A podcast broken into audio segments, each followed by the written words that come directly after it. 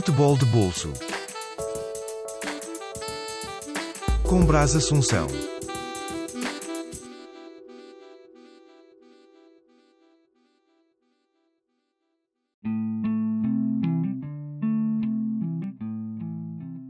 Caríssimos ouvintes, sejam bem-vindos ao vosso podcast Futebol de Bolso. Este é o episódio 12 e estamos a gravar este episódio na provável pior semana ou uma das piores da história do futebol. Para os mais atentos, a 18 de abril de 2021, Real Madrid, Barcelona, Atlético de Madrid, AC Milan, Inter de Milão, Juventus, Arsenal, Tottenham, Chelsea, Manchester United, Manchester City e Liverpool anunciaram que irão fundar uma nova competição europeia.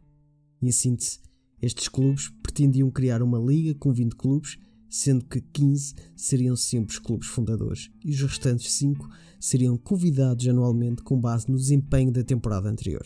Os jogos seriam a meio da semana, anulando e boicotando assim a Champions League e a Europa League, mantendo as respectivas ligas domésticas de cada país. Esta liga iria proporcionar um crescimento económico significativo aos clubes envolvidos e os valores falados rondam os 400 milhões de euros para cada clube envolvido nesta competição. Ora, esta decisão caiu como uma bomba atómica no futebol europeu e a UEFA, através de seu presidente, Alexander Seferin, declarou que os jogadores que jogassem nesta competição seriam banidos das ligas domésticas e das provas internacionais como o Campeonato do Mundo, Europeu e a Copa América, por exemplo.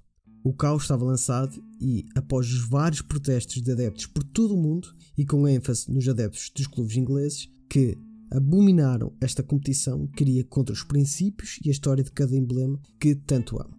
O desmembramento foi acontecendo e, um após um, os clubes pressionados pelos seus próprios adeptos foram saindo desta liga. Esta decisão caiu em nós, amantes de futebol, como uma doença, pois é mostrado a podridão das gestões destes clubes que ignoram a paixão, o encanto, o carisma e o sonho que muitas vezes temos de ver os nossos clubes a começarem uma prova europeia. Foi o mesmo que dizer que o que importa é os milhões, as cifras e não as emoções loucas que temos por este desporto. O tema é bastante denso e complicado, eu bem sei, e nem a meio vamos desta novela. Por isso, hoje tenho neste programa o Cláudio Campos, redator do podcast Pitadinha Histórica, da revista Corner, para debater e descortinar este marco negro do futebol europeu. Cláudio, bem-vindo ao Futebol de Bolso e é um prazer enorme ter-te aqui. Bom, muito, muito obrigado pelo convite. É, fiquei surpreso e muito feliz quando você mandou a mensagem lá, querendo a minha participação para discutir, para bater um papo sobre esse assunto, que tem tanta coisa que eu acho que se deixar aqui a gente desanda por duas, três horas para ficar falando, porque tem muita linha de raciocínio, tem muito contexto histórico, tem muito erro desses times que tomaram essa decisão. Então, vamos lá, vamos bater um papo aí, deixar a nossa opinião bem clara aqui sobre o tema no podcast. Vamos lá, vamos tentar, pelo menos. Sim, exatamente, exatamente. Claro, eu nem sei por onde hei de começar, mas começo para saber qual é a tua opinião sobre a, a situação criada por estes clubes. Irá trazer eh, sérias consequências no futebol europeu, apesar de não ter ido para a frente? Eu acho que sim. Eu acho que sim. Principalmente para pessoas como nós, assim, mais fanáticos, mais, né, que vai, vai, vai mais um pouco a fundo quando se fala de futebol e de, de, histórias como essas.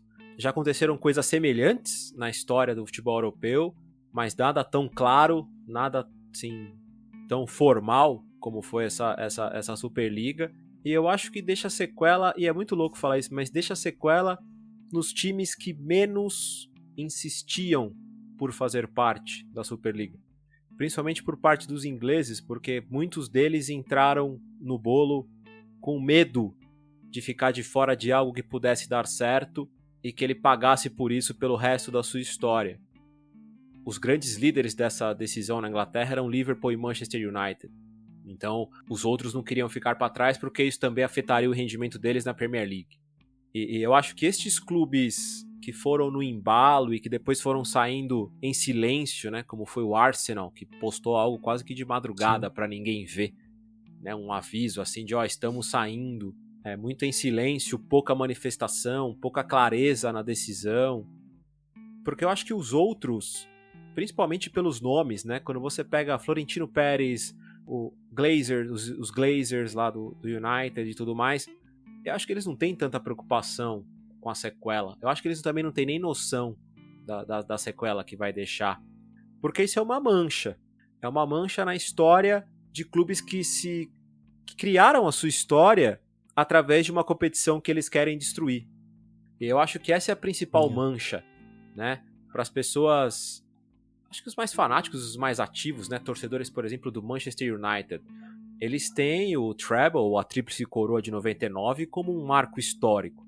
Aquela virada contra o Bayern Munique. Eles têm a conquista de 68 como marco histórico, porque é depois da tragédia do avião e ainda são remanescentes do Busby Babies ali que ganham a, a, a competição europeia.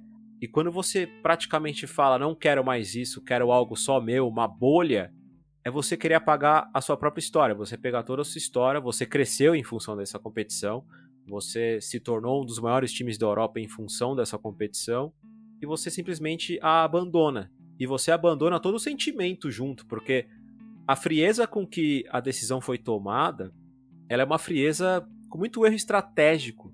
Eu vou te falar assim, modéstia à parte, para quem, quem trabalha com futebol há, há 16 anos, ela foi burra a estratégia é burra, porque quando você se autonomina como super, que é o que foi essa liga, você tem que se provar. E poucos daquela lista se provam. Né? Poucos daquela lista realmente fizeram a história do futebol europeu para falar assim: olha, eu sou super. Ou até para o torcedor mais jovem, para falar: nossa, o histórico recente o faz ser um super. Nem isso. Então tem times lá que estão no limbo da história do futebol europeu, por mais que sejam grandes nos seus países, mas eles vivem num limbo do futebol europeu. Eu fiz um post há dois dias atrás, imaginando como seria em cada década essa tomada de decisão. Se fosse há duas décadas atrás, o Manchester City estaria sofrendo para voltar à Premier League. Ele não estaria nem na mesa de conversa da UEFA para jogar Europa League, o Manchester City. Né? Então, com esse tipo de coisa você mexe com toda a estrutura do jogo, né? Então, eu acho que foi isso que deixou mais todo mundo enfurecido, não só para quem torce, como foram as manifestações na Inglaterra, mas quem é de fora, quem é consumidor. Vou falar por mim aqui, eu estou, estou no Brasil, na América do Sul, não torço para nenhum desses times, é, não vivo o dia a dia desses times, mas é uma atitude que, para quem gosta de futebol, sabe que não tem a ver com futebol. A decisão não tem ligação com futebol, hum. e é isso que mais machuca a paixão. Sem dúvida. E no meu caso, eu que estou aqui na Europa, em Portugal, e sou torcedor do Porto, com é um clube histórico e com tradição na, na Europa e na Liga dos Campeões, principalmente. Foi um gerir de emoções muito, muito complicado. Foi mesmo uma afronta aos valores do que é realmente o futebol para nós. É muito além de um desporto. E tu que fazes o pitadinha histórico, vais buscar décadas atrás, o futebol é muito mais do que isso. Está enraizado na cultura, na tradição e no dia a dia do povo trabalhador. O desporto era desse, desse povo, de nós, povo que trabalhava e que tinha aquele escape ao fim de semana. E as noites europeias começam por taça dos campeões europeus. Taça dos campeões. Começa por aí. E como tu próprio frisaste, Arsenal, Tottenham, o próprio City que não tem nenhuma conquista. O Chelsea, só nos anos 2000 para a frente é que criou essa história. Mas fica aqui um amargo de boca, mas que, que liguilha é essa que se acham tão superiores ao restante e que deixa históricos, como nós, Porto, Steaua de Bucareste, Estrela Vermelha, por exemplo, de fora. E podia citar outros campeões. É muito irrisório. Eu acho que é por isso que eu falo que é um erro estratégico, porque, e para mim, repito, é, é, é burrice. Quando você faz uma competição com os maiores clubes europeus, por mais que você não queira a presença dele lá, porque eles não queriam, você não pode deixar de chamar o Ajax, por exemplo. Exatamente. É, você não pode deixar de chamar os dois campeões europeus de Portugal pelo que eles proporcionaram para a história do futebol. A gente pode questionar toda a questão histórica de apoio de ditaduras, como tem o Real Madrid, como também teve o Benfica na, na era latina das noites sim. europeias lá no começo. Mas está lá, tá lá. É um time que na década de 60, por exemplo, se a Superliga fosse feita naquela época, o Benfica provavelmente teria um lugar cativo. Benfica tava lá. Né? Então, é por isso que eu repito, você mexe no sentimento mais nostálgico do torcedor. É você pegar as 13 taças que o Real Madrid ganhou e falar: não quero mais jogar essa competição. Eu, eu me sinto superior a tudo isso. É ironia, né? Exato. É o time que lutou e que festejou como se fosse algo e muito merecido, né? Da, a lá décima, e de repente não quer mais fazer parte disso. Aqui em Portugal. Sim. Então, é por isso que eu falo que é um erro estratégico. É uma ganância totalmente desorganizada. E aí você vê o que acontece depois, né? Com a desistência, aí o Agnelli falando uma coisa, o Florentino falando outra. A impressão que dá é que foi assim. Eu não sei se a pandemia fez com que estes velhacos tivessem problema de comunicação pelo Zoom. Eu não sei qual foi o problema. Mas eles não faltou alinhamento. Faltou alinhamento. A 442 acabou de postar que provavelmente quem cuidava da imagem do, do trabalho de marketing era alguém que cuidava da imagem do Boris Johnson no ano passado, ou seja, longe de ser uma pessoa ideal para cuidar de imagem de alguma coisa. Exato. Sabe? Então você você recebe a informação que vai ter a Superliga. E aí você não tem informação sobre vantagem, regulamento, data, transmissão de TV, você não tem nada. A única coisa que você tem depois é o Florentino Pérez dando entrevistas vagas e falando coisas sem sentido sobre diminuir tempo de jogo, o jovem não gosta mais, sabe? Coisas tão sem sentido é. e, e, a coisa desmoronando em dois dias, né? É, é muito estranho isto. Sei lá, eu não sei se é a semana mais triste, mas é a, é a semana mais vergonhosa uhum. da história de, de muito desse, muitos desses clubes. Muitos desses clubes. É, uma, é, é a semana mais vergonhosa, por exemplo, do Real Madrid. Eu não imagino uma semana tão vergonhosa como essa para a estrutura e para o clube Real Madrid. Do seu líder fazer algo tão bizarro assim. É, tocaste num ponto bem, eh, bem importante. E hoje, a, a pensar no roteiro para este, para este episódio, para esta conversa que estou a ter contigo, eu pensei porque é que eu, ao longo dos tempos eu tenho, tenho deixado de gostar da Juventus, por exemplo. É um clube que eu cresci a gostar, eu costumo dizer aos meus amigos, apesar de eu ser portista, eu comecei a gostar de futebol por causa do, da Juventus, por causa do Davids, por causa de uma noite europeia. E esse amor foi crescendo através da Juventus. E ao longo dos tempos, aqueles meus ídolos, Nedved, Del Pierre, Davids, Trezeguet, Buffon, à medida que eles foram desaparecendo da Juventus, eu fui-me desinteressando mais por aquele futebol.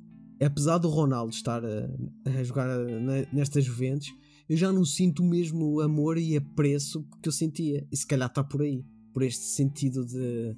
Já não é uma, um clube de futebol, já é uma empresa, já é um negócio. Também sentes isso por parte destes clubes? Eu, eu acho que a história do futebol ela acompanha muito a história socioeconômica do planeta. Então acho que talvez essas movimentações fossem necessárias para acontecer. Por exemplo, a Juventus, quando ela toma essa atitude, ela não pensa no futebol italiano, ela pensa em se equiparar com os grandes europeus, porque você tem as duas potências na Espanha, você tem as duas as potências inglesas, você tem o Qatar investindo, você tem outros países do Oriente Médio investindo nos clubes, e ela sente que ela está ficando um pouco para trás e precisa reagir no âmbito europeu. E aí acho que é uma movimentação que, sem entrar em detalhes se é bom, se é ruim, mas é uma movimentação capitalista, porque você precisa se reforçar, você precisa de estrutura, você precisa de um estádio para ter renda. Eu, acho que, eu acho que até esse, esse tipo de coisa a gente tem que entender. Até porque, mesmo de forma mais simples ou de forma menor, repito, né, a gente começou a falar aqui de período latino, com, com apoio de ditaduras no começo da Taça dos Campeões. Depois você tem outros tipos de donos de times começando a investir. Você tem a força militar do leste europeu, fazendo times chegarem em fase final não só de Taça dos Campeões, mas de Taça das Taças ou de Copa da UEFA. Então você tem esses aportes ou financeiros ou estruturais desde sempre. É, eu acho que isso não é novidade. Sim. O que eu acho é que ele começa a partir desses, desses movimentos como a Juventus, ou desses movimentos em que pessoas totalmente não associadas ao futebol, não associadas à cultura do futebol, porque pro bem e pro mal, quando você tem um cara como Silvio Berlusconi, que é um dos primeiros a idealizar a Superliga lá no, em meados dos anos 80, quando o Canal 5, que é um canal italiano, transmite um torneio chamado Mundialito de Clubes entre 81 e 85. É um Mundialito de Clubes, é quase que um, uma Florida Cup, sei lá, só que eram com clubes maiores. O Santos participa, o Flamengo participa, isso é nos anos 80, e o Berlusconi transmite, ele, ele assume os direitos de transmissão, o canal era dele. Uh, ele já vem com essa ideia. Ele chega a se reunir com o Bernard Tapie do Olympique no começo dos anos 90 para fazer algo desse tipo. Olympique que estaria nos anos 90 numa Super League e hoje jamais entraria numa Super League. Então, eu acho que estes nomes, repito, por bem ou por mal, quando você fala de Florentino Pérez, quando você fala de Agnelli, são nomes do futebol. Você pode gostar ou não gostar, né? Mas são nomes do futebol. o Bayern Munique teve há tempos atrás aí é, escândalos de ex-jogadores, dirigentes, mas eram pessoas do, do futebol, pro bem ou pro mal. Eu acho que eles não tentariam atravessar essa barreira da performance, da competitividade. Sim, eu ia focar isso numas perguntas à frente. Então, e é por isso que eu acho que a imagem que mais se mancha é a do Real Madrid. Hum. Porque é, é, é, o time que tem a, a, maior história com a competição. E o líder do clube, que está para disputar uma semifinal, está uma semana de disputar uma semifinal, desdenha da competição. Chega a ser. Não é irônico, sei lá, é trágico, é tragicômico, é triste. É, um... eu acho que é mesmo isso, é trágico-cômico, para a gente não falar outra coisa. Ora, Cláudio, tentando puxar um, a fita atrás, o que é que levou estes clubes, principalmente os ingleses, com uma cultura tão forte de adeptos, se calhar maior de todos estes que uh, aceitaram entrar nesta suposta liga, o que é que tu achas que eles levaram a entrar na loucura do, do Florentino Pérez e do Agnelli? Para fecharem neste grupo exclusivo de, de elite da Europa. Eu, eu, eu acho que a decisão de bater o martelo opinião minha, não tem claro. informação, né? é só pensando como é um pouquinho a cultura americana do esporte, onde estes donos de clubes ingleses também são donos, principalmente os dois líderes de Liverpool e United. Tá? Eu até falei isso na gravação de um podcast ontem. Nos Estados Unidos é natural troca de cidades. Sim. Né? O espetacular Los Angeles Lakers, ele já foi Minneapolis Lakers. E até os Nets, por exemplo, lembro dos Nets, que era New Jersey, New Jersey. por exemplo. Exato. Uh, e para eles é super natural. Tem um conflito, mas é algo que acontece desde sempre. Uh, e esse tipo de superligas, ela faz parte do histórico também do esporte americano. E estes caras tratam as equipes de futebol como franquias. Só que aí eles estão batendo, principalmente na Inglaterra, em 100 anos de história. Eles estão batendo em 100 anos de história de um esporte que ele foi tirado da elite, porque surgiram várias fotos, né? Criado por pobres e roubado por ricos. Isso é uma mentira. O futebol era um esporte de elite. Ele se torna algo atrativo, principalmente pós as guerras ali, principalmente na Europa. Tanto é que o auge da, da Europa Central é a parte onde a, a elite da Áustria, da antiga Tchecoslováquia, Hungria. da Hungria, pratica o esporte como elite, né? Que é o pré-segunda guerra, e depois tem várias histórias de Sindelar e tudo mais, que aí é, é para um outro capítulo. Mas aí a classe trabalhadora praticamente toma o futebol para si nesses, nesses períodos, e depois ele é usado do mesmo jeito que ele é usado hoje por estes nomes, ele, ele foi usado muitas vezes por políticos e donos de, de grandes empresas, né? A Juventus tem uma relação com a Fiat desde sempre, isso não é Antiga. novidade para ninguém. Sim, né? Uh, uh, então. Desculpa, uh, tu falaste na Fiat e lembrei-me logo de, da Alemanha. Apesar da Alemanha não ter entrado nesta corrida, e bem, vou tentar entrar depois mais à frente na conversa, mas na Alemanha tu tens casos, por exemplo, o, o Bayern Leverkusen com a farmacêutica Tens o Wolfsburgo com a Volkswagen, por exemplo. E podia citar outros grandes emblemas. Exato. E, só que lá tem a lei do 50 mais 1. Né? Exatamente. Né? É, a lei do 50 mais 1, eu acho que foi um baita impeditivo, a gente vai falar mais pra frente, mas foi um baita impeditivo para que os clubes alemães não entrassem nessa. Se bem que eu acho que, repito, né? Pro bem ou pro mal, se tem uma coisa que o alemão é, é extremamente estrategista e de uma visão periférica muito grande. Eu acho que a decisão de não entrar tem muito mais a ver com isso. Mas, mas eu acho que a, a, a, principal questão foi, ainda mais hoje em dia, a gente está passando por um momento muito difícil no mundo e onde as pessoas estão cada dia mais uh, inconformadas com injustiça. Até as injustiças que talvez a favoreçam. Né? Então a gente tem muita manifestação sobre diversos temas que há 10, 15 anos atrás passaria batido. seja sobre questões de homossexualismo ou sobre questões raciais, coisas que no futebol aconteciam e que hoje não acontecem mais, é totalmente inadmissível. Sim. A gente teve o caso recente do jogo do Valência. Então, a questão da injustiça da decisão, aliada ao fato de ter mexido com a questão sentimental, que aí é a questão que move o esporte, que move um esporte como o futebol, foi o principal erro. Por isso que eu falo que faltou estratégia, foi uma ganância tão grande que atropelou a estratégia da ideia. E digo mais, eu acho que eles foram tão ruins que eles não usaram o principal ponto, que é as instituições são corruptas. A UEFA e a FIFA têm históricos longos e sujos de corrupção. Queremos sair disso, queremos não fazer mais parte disso. E nem isso eles usaram. É por isso que me surpreende muito simplesmente jogar uma ideia de Superliga e não ter um plano, não tinha nada. A coisa desmorona como um castelo de carta, assim, extremamente frágil. Impressionante. Aqui em Portugal, acredito que correu também o mundo. Isto começou tudo por uma ideia louca, uma bomba atómica, como se falou em Inglaterra, mas também ao reverso da medalha, que já se previa que provavelmente isto iria cair, porque eu ainda não vi nenhuma pessoa, adepta, treinador, jogador, agentes do futebol em geral a falar bem desta competição, a seu próprio Florentino Pérez e o Agnelli. Portanto, achas que isto foi uma pressão para ganhar mais dinheiro na Liga dos Campeões?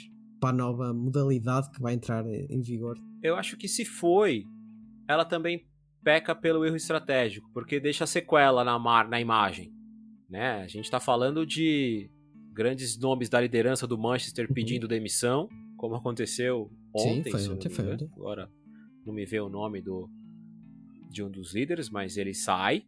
Você vê ações caindo e aí você mexe diretamente numa questão em que eles não estavam esperando.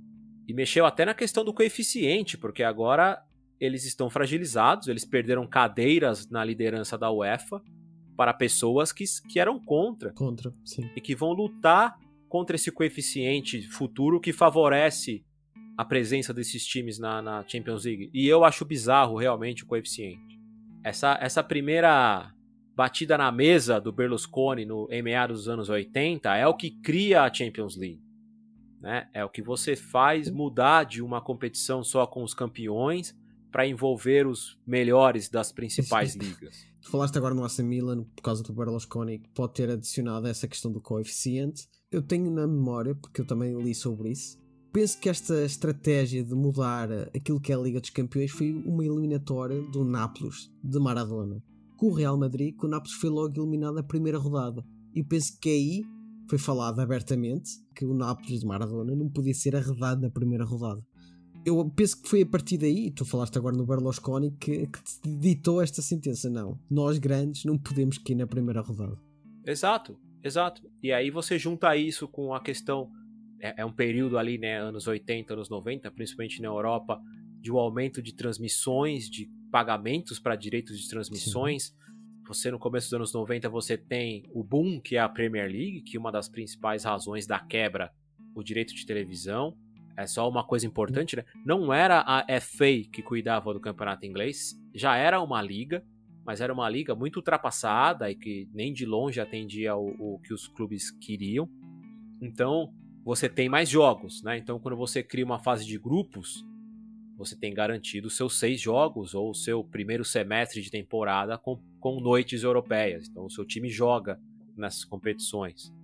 E esses clubes estão buscando por mais disso. Aqui na Europa a gente fala que é mantra. É, essa é a busca que eles estão hoje. É um reconhecimento. Sim. É um reconhecimento. Até, até, até para o mundo, tá? Uma terça-feira é uma quarta-feira em que se para para acompanhar o que é considerado o melhor futebol do mundo sabe? Mas é isso, ele é o melhor futebol do mundo porque você sabe que esses times durante a temporada anterior, eles se enfrentaram com os 20 times da divisão maior da elite do futebol do seu país para chegar lá. E que é interessante você ter uma rotatividade desses times.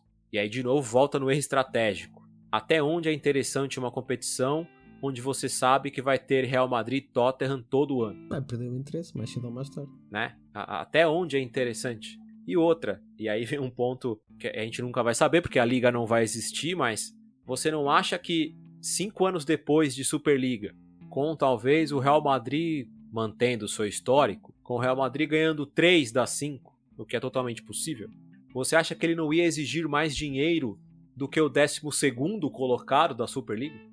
Se a decisão foi por dinheiro, a chance de mudar é muito grande. Porque você vê como um time superior ao Arsenal, por exemplo, que dificilmente ganharia a competição.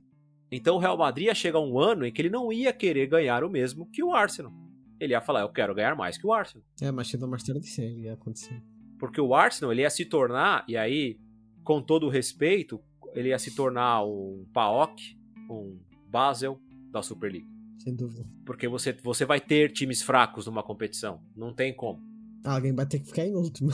Exato. É, alguém tem que ser o último da, da Superliga. É, eu acho que nós veríamos até quebras como aconteceram com Málaga ou como aconteceram com Leeds. O próprio Deport, por exemplo. Exato, com estes times. Mesmo com a garantia de ser um dos criadores da Superliga, a insanidade por investimento para tentar alcançar os campeões da Superliga fariam esses times quebrarem. E principalmente os convidados, porque o convidado não tem certeza de que estará lá todo ano. Esse a chance de quebrar é maior ainda. Sim. Aqui falou-se em Portugal que o presidente do Porto Pinto da Costa confirmou que houve sondagem, houve um convite feito, do qual ele recusou, por duas vertentes. A primeira, porque encontra a tradição e a história do clube nas provas europeias. E o segundo, porque iria contra uma regra da União Europeia, participar numa liga fechada como é a NBA nos Estados Unidos. Portanto, por si só, o convite foi recusado por essas duas questões. Mas eu imagino que a vontade dele a vontade dele era responder: por que, que eu sou convidado e o Tottenham é um time fixo? Numa Superliga da Europa. a questão é mesmo essa. que marco histórico tem eles no, nas provas europeias? É, é. E, e, é por isso que eu falo que, que, que é o erro estratégico. Desculpa, tu falaste no, falaste no próprio Ajax, porque é que o Ajax fala disto tudo? Eu ainda não vi nenhum pronunciamento do Ajax, por exemplo, eu acho que nem, nem sequer. O, o, o, Ajax não precisa. O Ajax, o Ajax ele pode amanhã postar uma foto da sala de troféus dele. É isso, exatamente onde eu queria estar. Sem, sem, sem escrever nada nas redes sociais. Ele simplesmente posta a foto da, dos, da sala de troféus dele no Instagram. Uh, ou a lista de jogadores formados uhum. pelo Ajax que foram campeões europeus pelos times que criaram a Superliga. Seria bastante interessante. E, e o mesmo vale para os times portugueses. Porque tem isso também, né? Como é que você, da noite pro dia, você não quer mais jogar contra o Mônaco? E é o Mônaco que. E aí eu vou de cabeça aqui, de, vou até mais para trás. Deu Julia em 2006 pro Barcelona. Deu Bruno Fernandes. Bruno não, o Bernardo. É, você tem Yaya Touré. Ah, eu não vou nem atrás com Trezeguet, eu não vou nem tão atrás, assim, sabe? Ah, você não quer mais Henry, jogar o contra esses Henry. caras. Exato aí você não quer jogar contra o Underlet, qual o sentido? Uhum. Você não quer jogar. Eu falei do, do, do Basel aqui. É uma questão tão. É, sabe? Então, é tanto erro na criação do produto. O produto é ruim. Acho que esse é o principal. Quem trabalha com marketing ou desenvolvimento de produto, ao você ver aquilo, você já pensa, fala, o produto é ruim. Talvez ele se sustentasse por muito dinheiro, mas o produto é ruim. E aí vem um ponto que é o principal. Estes líderes são ruins. A questão é que eles têm muito dinheiro, então, por mais que eles errem, eles cuidam de, de gigantes do futebol, que eles conseguem ainda se sustentar. Mas quando você vê a dívida que esses times acumularam recentemente, Barcelona, uh, Real Madrid, Milan, uh, e, e, e até em casos de muitos, isso aliado à incompetência competitiva, esses clubes de bom tom, eles deveriam não querer formar essa Superliga. Hum. É, é, para mim é, é, é, isso que mais me incomoda. Porque se chega da noite pro dia e você junta, pô, City, United, Borussia, PSG, Bayern, Real Madrid e Barcelona. Fala, ó, vai ser um, sei lá, oi, junta oito aí que nos últimos 10 anos você tem visto em fases finais, disputando taça, finais de Champions. Ah, tá bom, é o grupinho dos caras lá. Posso discordar, mas eles têm aí um, um, uma questão de performance recente. Se eles não quiserem se considerar como supers, é só uma questão de performance recente. E fala assim: ah, tá bom, querem montar uma liga. Acho a ideia um lixo, mas tá bom. Essa não tem nem esse tipo de questão justificativa. Não tem. É muito esquisito. né? Então fica essa mancha, fica essa vergonha. Porque, vamos ser sinceros, assim, se eu sou torcedor do Fulham, eu tô tirando sarro de Arsenal, Tottenham, O Chelsea. próprio Everton fez isso. Eu, eu tô tirando sarro. Eu tô fazendo piada. Um time que, antes do surgimento, né, se considerou campeão do mundo, que foi o Overhampton, né? O Overhampton, quando ele ganha os torneios lá ah, nos anos 50, ele se intitula, que aliás é uma das É. coisas que na discussão incentiva o surgimento da Taça dos Campeões, também fez piada, sabe? Então, é isso. é- é- é- Fica-se a mancha. A gente já não tem noção do tamanho que vai ser a mancha. Mas, por exemplo, o Liverpool pode ficar fora da próxima Champions. O Arsenal vai ficar fora da próxima Champions. Imagino O próprio Tottenham Tottenham. pode ficar fora da próxima Champions. Ah, A, a- a Juventus está correndo risco, se bem que ela estava ganhando do Parma até agora, a gente está gravando aqui. no Sim, estava ganhando. Dia 20 e ela estava jogando contra o Parma, tá ganhando. Mas sabe, é, esses times podem ficar fora da próxima Champions. E aí, aí eu falo, O Aston Milan, que já não entra na Champions. então, a Inter de Milão, que não passa de fase, Desde Mourinho, que Sim. não tem uma época regular. todas as vezes que estes times forem eliminados, como foi o Tottenham pelo Dinamo Zagreb recentemente, isso será lembrado. Concordo. O time que queria jogar a Superliga perdeu para um time mais pobre. Todas as vezes. Todas as vezes isso será lembrado. E quando eles não se classificarem, quando eles falharem Uhum. para se classificar para a Champions, isso será lembrado. Sempre. Será sempre lembrado. Essas derrotas marcam. E aí é o pior, porque estes nomes não se preocupam com isso. É o torcedor. E é por isso que eu acho que o torcedor inglês foi pra rua. Porque ele sabia que a mancha, ela cai nele. Ela não cai nestes caras. Que eles podem amanhã vender o clube. Concordo. É. Tem isso também. Como eles fazem nos Estados Unidos. Sentem que não é mais lucrativo, ou que é uma empresa das 10 que ele tem, que ele não quer mais, ele pode abrir mão. Então, quando a imagem dele mancha no United, no Tottenham, no Arsenal, ele vende. E e isso pode ser feito a qualquer momento e o cara vai embora, vai viver na mansão dele lá e a mancha fica pro torcedor. Não, fica sempre. É. Fica sempre. Além de, além de ruim, ela foi desrespeitosa. A ideia foi desrespeitosa. Em todos os sentidos. Técnico, competitivo, histórico, cultural. Eu acho que esse é um bom resumo. A, a Superliga, ela desrespeitou o futebol. Se fosse pra fechar com uma linha de raciocínio, é claro que a gente vai falar sobre outros temas, mas acho que é o, é, o- é o resumo, assim. Ela É. desrespeita o futebol. Tu tocaste aqui há pouco na questão dos alemães. Explica para quem não conhece o que é essa regra dos 50 mais um.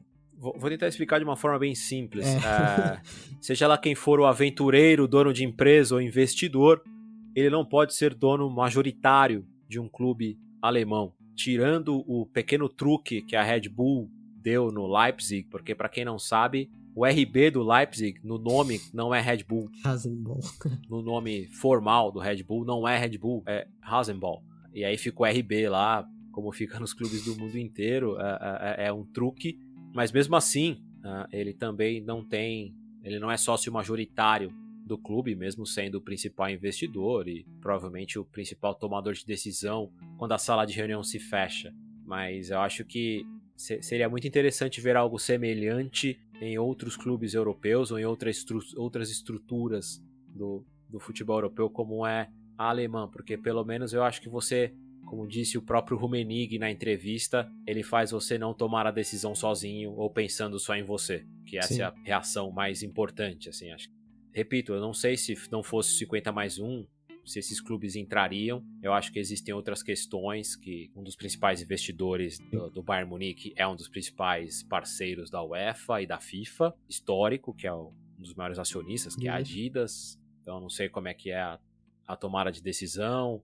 O Bein Sports em relação ao PSG tem uma situação parecida, é a principal emissora Toda a gente fala nisso. pro Oriente Médio É.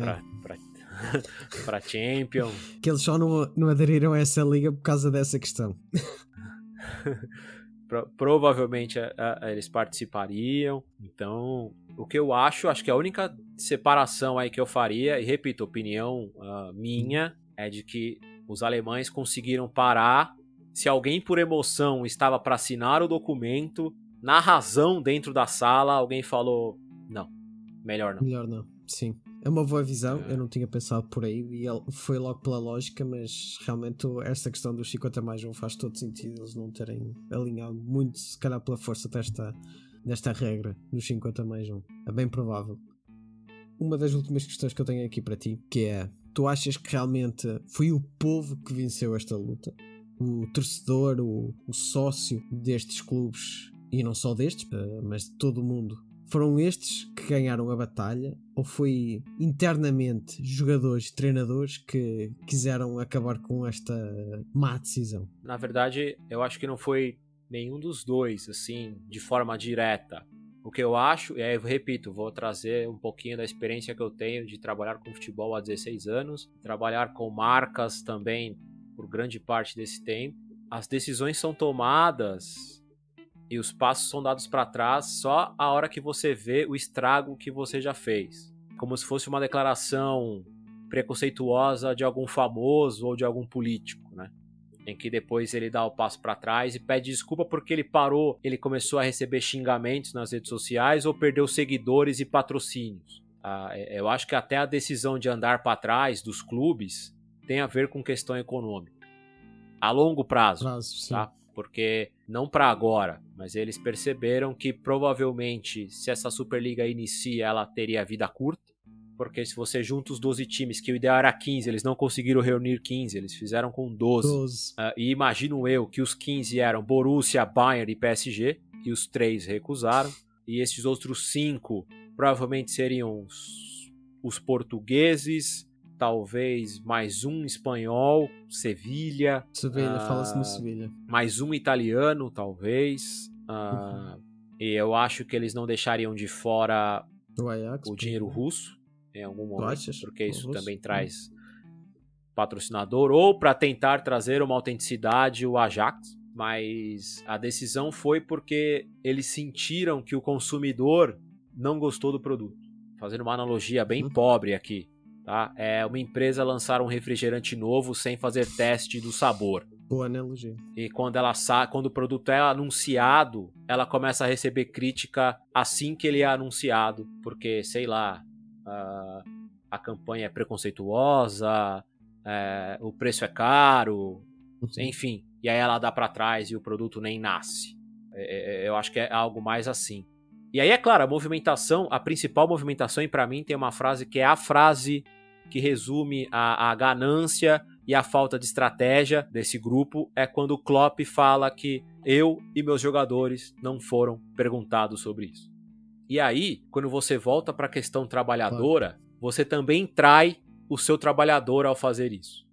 Né? Porque se a classe trabalhadora está no estádio lá e se sente traída, a mão de obra do futebol também se sentiu traída.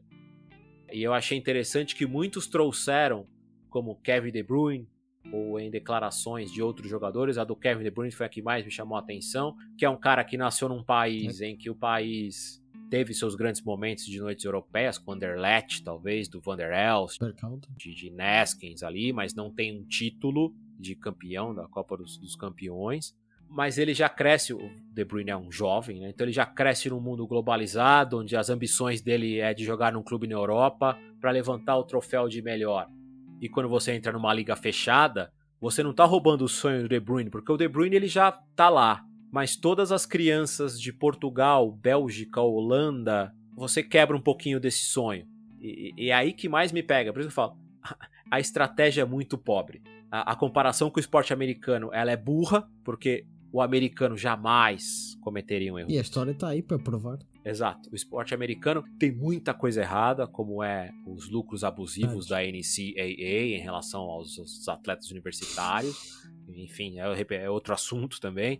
Mas em questão de evento, de promoção de evento, de você pegar um evento americano e ele praticamente te prender a assistir, a acompanhar, sem você nem torcer para algum dos times, isso é um mérito que o americano faz muito bem. Sem dúvida. E que ah, não chega nem perto do e, que essa Superliga quis fazer. E a prova disso, por exemplo, puxando um pouco para o futebol, ou para o soccer, já que estamos a falar da América, foi a primeira competição mundial de futebol feminino e que os Estados Unidos recebe essa competição e faz daquilo um evento para encher estádios. Primeira competição.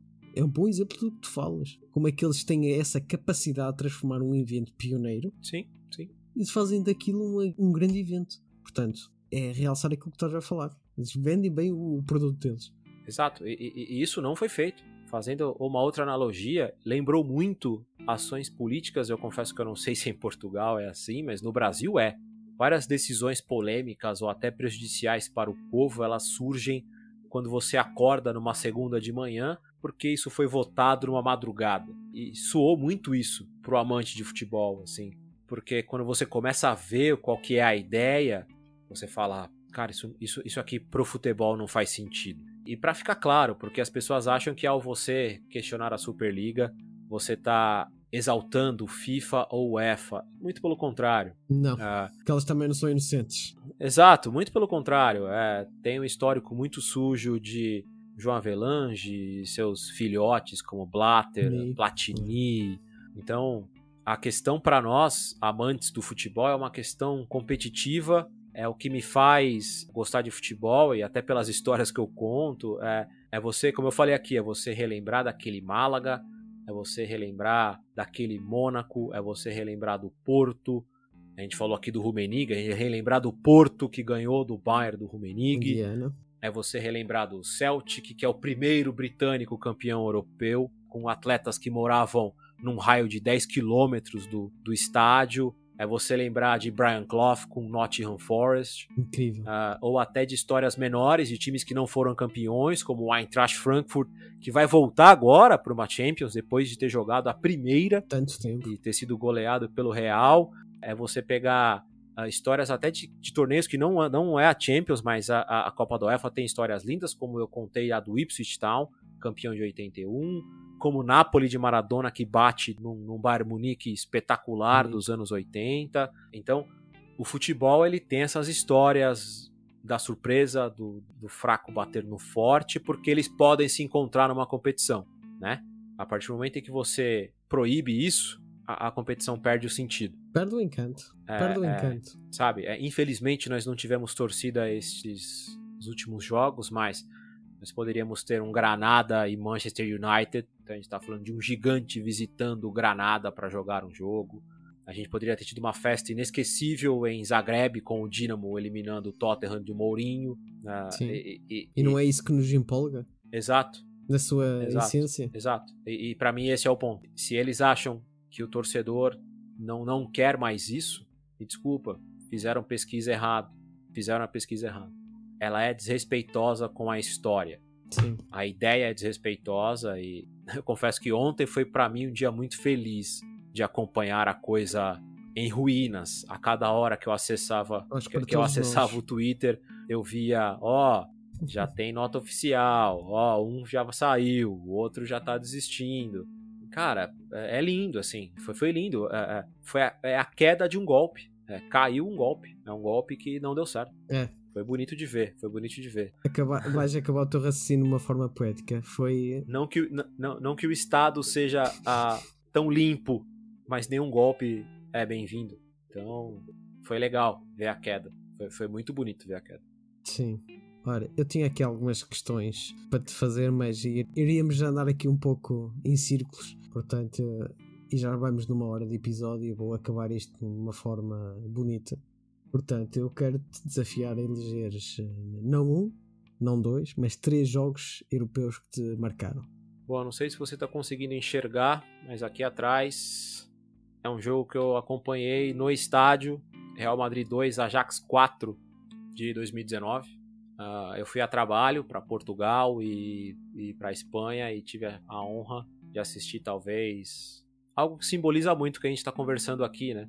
De formas totalmente distintas, eram dois gigantes das noites europeias jogando, cada um com a sua história, cada um com a sua identidade, porque era um time milionário de um lado contra um time com uma geração empolgante do outro, e essa geração empolgante que já que tinha empolgado nos anos 70 com Cruyff, Kovacs, Mitchells e depois com Van Gaal e irmãos de, de Boer e tudo mais, fez o mesmo, infelizmente não foi campeão. Acho que eu acho que seria um simbolismo muito legal ter o Ajax campeão de novo né, neste momento. momento. É um deles, tranquilamente.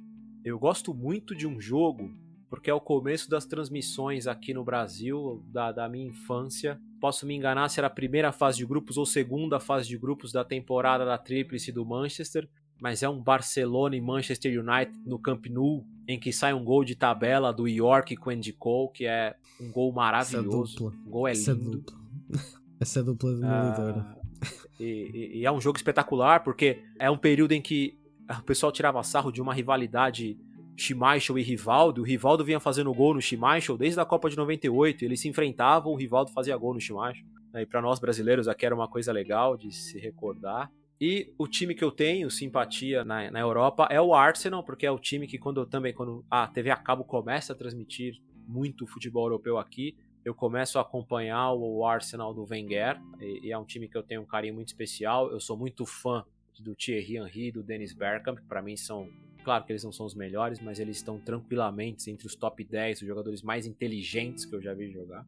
E a partida em que o Henry faz o gol no Santiago Bernabéu, é, eu acho que é uma partida especial também. Ela tem uma curiosidade: quem tenta puxar o Henry para fazer uma falta é o Ronaldo. Uh, esse jogo era a temporada 2002-2003 e o Ronaldo tenta puxar o Thierry Henry, não consegue. O Henry faz um gol histórico, assim, acho que é um momento épico assim do, do, do, Sem dúvida. do Arsenal. Uh, mas aí é uma questão mais sentimental de um time que eu gosto e gostei de acompanhar. Mas se pudesse escolher o jogo, acho que foi esse que eu estava presente, que o clima no Santiago Bernabéu era um clima de simples formalidade, ganhamos em Amsterdã por 2 a 1 o jogo está tranquilo. E quando eles acordaram, já não dava mais. E ver aquele Ajax jogar de perto foi, foi, foi, foi, foi algo muito bonito de se ver. Ah, invejo-te. Eu vou citar aqui também os meus. Eu tenho vários, e certamente tu também os tinhas, uh, mas há três que, que me marcam. E tudo na mesma, praticamente no mesmo ano. Eu vou começar uh, pelo menos óbvio, que foi um Mónaco Deport com 8-3, esse jogo. Eu lembro-me que eu estava em casa com o meu pai, nestas noites europeias, e esse jogo não era transmitido uh, em direto, passava depois. Uh, isto inacabo eu lembro do narrador no jogo ao vivo, que estava a decorrer, dizendo: Olha, esperem para ver o próximo jogo. Uh, não vejam o resultado, porque vai valer a pena. E a gente ficamos assim: o que é que se tinha passado? Mónaco, Deporte? Tipo, quando a gente assistiu, aquilo era um, foi golos atrás de golos e foi um, um jogo louco. E então aquilo marcou-me. Um jogo com uma, um marcador tão alargado, 8-3, foi, marcou-me. E foi uma das equipas que chegou à final. Portanto, marcou-me por esse sentido. O outro que eu coloco aqui foi, acho que foi, se não me engano, o primeiro jogo que eu vi. Eu comecei a gostar de futebol muito tarde. E foi o primeiro jogo de Liga dos Campeões que eu vi de início ao fim. Que foi a final de 2002 do Real Madrid com o Leverkusen. Com aquele gol magnífico do, do Zidane. Então aquilo acho que foi o clique que me faltou para dizer não, afinal futebol é algo que eu posso gostar. Porque de outros futebolísticos eu nunca os tive apesar de ter jogado futebol federado, mas eu sofri até bullying na escola, por isso foi o clique que disse: não, afinal, futebol, eu também gosto de futebol e isto cativa-me. E depois, claro, uma vez que sou portista, foi a final. Aquela campanha do Porto de 2004 Mourinho vai ficar sempre presente. Eu posso dizer que o meu clube ser campeão europeu, então vai ser para me acompanhar para, para o resto da minha vida. Não sei se irei ver novamente o Porto nestas andanças, espero bem que sim, mas posso dizer que já fui o meu clube campeão europeu. Um clube de Portugal ser campeão europeu contra o Mónaco. E foi uma campanha imacula, quase imaculada do, do Mourinho e aqueles heróis de uma armada praticamente portuguesa. O que vincula mais este, esta campanha. E tem uma coisa interessante para a gente fechar, né? os jogos que eu citei tinham Ajax, mas o jogo que você citou tinha Mônaco e Deportivo, depois tinha o Bayer Leverkusen e tem o Porto. Doze senhores decidiram que isso não ia mais acontecer na Europa, da noite pro dia. Machuca, machuca. é, é, é, é, exato, sabe? Por pura ganância e ódio ao esporte, porque quando você toma essa decisão em sã consciência, você não gosta do futebol. Porque qualquer pessoa que viu momentos como esse, como os que nós citamos aqui de, de equipes menores, né? E estes senhores viram muito. Viram Hamburgo campeão europeu, viram Steaua Bucareste campeão europeu. O documento é assinado com ódio, não é com paixão pelo futebol. Eram 12 pessoas que não gostam de futebol assinando um documento para que eles ganhassem mais dinheiro. Acho que se pudesse resumir o que foi essa decisão. É isso porque com qualquer assessoria, qualquer consultoria de marketing, de marca, de imagem, a resposta seria não assine. e nem participem dessa ideia. Concordo contigo, Cláudio. Ora, onde é que as pessoas podem encontrar o Pitadinha História? Bom, vamos lá. Primeiro, em vários agregadores de podcast, eu estou terminando o segundo episódio sobre a história da North American Soccer League, que é a liga de, da, de futebol que surgiu no fim dos anos 60, 70 e que ela vai até os anos 80, e que é uma das histórias mais curiosas que eu já conheci na vida. Eu comecei a ler e, e isso me levou para um mundo que eu simplesmente não conhecia nada e me deu muita vontade de compartilhar. Então, se você busca a pitadinha histórica no Spotify ou qualquer outro agregador, você encontra várias histórias lá. Entre elas, um episódio que eu tenho muito carinho que se chama Os Campeões Europeus Underground, que conta a história deste Celtic, do Feyenoord, do Aston Villa, do Hamburgo e do Steaua Bucareste, campeões europeus. E tem muita coisa bacana lá, tem histórias de Libertadores, tem histórias de Portugal nas eliminatórias, no período em que Portugal não foi para a Copa, que também é um dos meus episódios favoritos. Eu descobri o Pitadinha através desse. Diariamente eu faço posts no Twitter e Instagram, no Twitter Pitadinha H, e ali eu tô praticamente o dia inteiro ali. E diariamente eu tento todo dia fazer um post no Instagram, que é pitadinha underline histórica. E essa semana, cara, foi uma coisa muito do além, assim, muito de repente. Eu peguei o texto da o roteiro do podcast sobre a North American Soccer League e dei uma mexida e joguei num site que chama pitadinhahistórica.com. Então, os roteiros dos podcasts e textos curtos sobre meu ponto de vista sobre futebol, sempre trazendo alguma coisa da história, estarão lá a partir de agora no pitadinhahistórica.com. Hoje eu fiz um Olha. texto curtinho sobre uma singela homenagem para o mestre Tele Santana, faz 15 anos da, da morte dele, hoje, no dia que nós estamos gravando. E aí tem uma outra ironia, né? O Tele Santana bateu no filho mais velho do futebol total, Johan Cruyff, com o filho mais novo dentro de campo, Guardiola, e no ano seguinte ele bateu no Fábio Capello com o São Paulo Futebol Clube. Então esse, esse merece muito respeito. E, e, eu fiz uma singela homenagem ali a ele. E a ideia é isso, assim, quando me der na telha alguma coisa para escrever, ao invés de escrever no bloco de notas, eu vou escrever e jogar lá no site. São breves pensamentos que não cabem só num tweet, que não cabem só em 140 caracteres. Muito bem. Tens aqui um fã. Portanto, continua a deleitar-nos com essas histórias, do, tanto do futebol europeu como do futebol uh, latino e mundial. Acredito que vais buscar histórias de todo mundo. Basta, basta querer. Portanto, Ouvintes, uh, acessam aí o Pitadinha, vocês não se vão arrepender nada, porque tem realmente histórias. Inclusive, como é que o Cláudio falou, tem um uh, episódio especial sobre o nosso futebol. Portanto, quem se lembra de Figos, Rui Costas e etc., a nossa geração de ouro, está lá no Pitadinha também.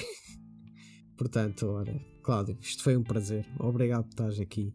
Eu que agradeço, assim. É... Foi um, um, episódio um pouco sombrio. ah, mas como, como eu disse, é, é, é, bom conversar e, cara, fique à vontade. Conversar sobre futebol é uma coisa que se deixar eu fico aqui o dia inteiro, não é? Eu nem considero um compromisso, sempre que... É um problema, né? Que... Eu acho que é um problema de todos nós. sempre que quiser convidar, bater um papo aí, só chamar que a gente encaixa na agenda, que é uma honra. Olha que eu vou fazer. Muito bem. Irei fazer outros episódios, certamente vou-te chamar, porque realmente falar desta podridão do que aconteceu esta semana uh, merece realmente um episódio mais florido, mais feliz, para tu deleitar-nos aí com a tua sabedoria histórica aqui no futebol de bolsa. Só, só, chamar. Falaremos de flores dessa vez. Muito bem. Ouvintes, acessam também aqui o futebol de bolsa, deem follow, tanto no, no Instagram e, claro, nos streamings da vida, Spotify, Google e Apple Podcast. E também estamos no Twitter como Assunção do FDB. Maltinho, vejo-vos no próximo episódio. E antes de terminar, este episódio vai para o ar num dos dias mais marcantes da nossa história portuguesa e é celebrado o Dia da Liberdade, a Revolução dos Escravos, do fim da Guerra Colonial, da opressão ditatorial que manchou a nossa história. Por isso, deixo aqui em homenagem aos heróis que lutaram para que eu hoje possa ser livre e possa expressar a minha opinião sem represálias. Esta canção é de Zeca Afonso e é o hino que arrepia perante tanto sentimento envolvido. e fazendo paralelo ao episódio, tal como a nossa liberdade, o futebol é do povo. Iremos sempre lutar por ele.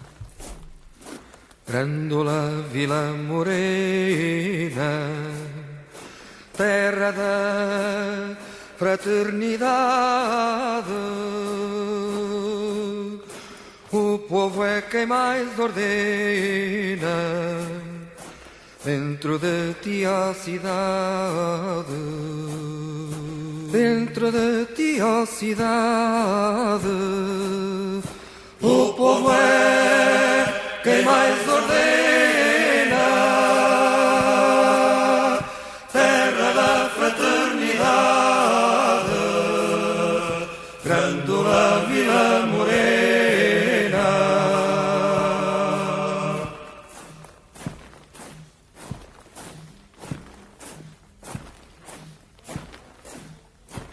Em cada esquina um amigo em cada rosto igualdade. Grândola Vila Morena, terra da fraternidade, terra da fraternidade. Grândola Vila Morena em cada rosto igualdade. O povo é quem mais ordena.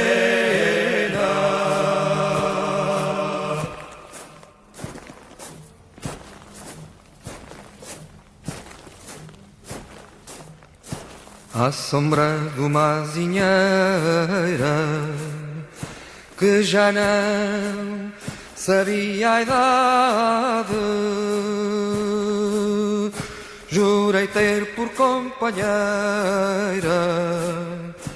Grândola a tua vontade. Grândola a tua vontade. Jurei ter por companheira